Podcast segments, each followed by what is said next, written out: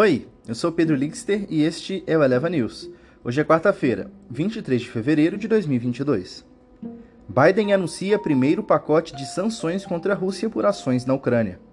Dólar fecha a 5,5, mínima em quase oito meses, com rotação de fluxos para o Brasil. Juros mais altos, surpresa fiscal e rotação de ativos têm contribuído para a apreciação do câmbio, diz Campos Neto. Reuters. Biden anuncia primeiro pacote de sanções contra a Rússia por ações na Ucrânia. O presidente dos Estados Unidos, Joe Biden, anunciou na terça-feira o primeiro pacote de sanções dos Estados Unidos contra a Rússia, pelo que ele disse ser o início de uma invasão russa na Ucrânia, e prometeu punições mais severas se a Rússia continuar com sua agressão. As sanções, entre outros pontos, visam bancos russos e as dívidas soberanas do país. Reuters. Dólar fecha a 5,5 com mínima de quase 8 meses e rotação no fluxo para o Brasil.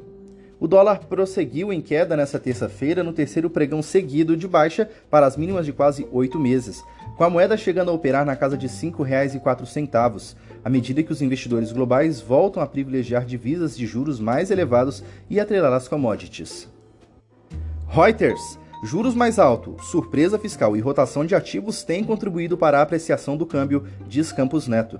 O presidente do Banco Central, Roberto Campos Neto, disse nesta terça-feira que a taxa de câmbio brasileira tem sido afetada por uma série de variáveis e que está contribuindo para sua apreciação, gerando entre os investidores uma percepção de que é importante entrar agora.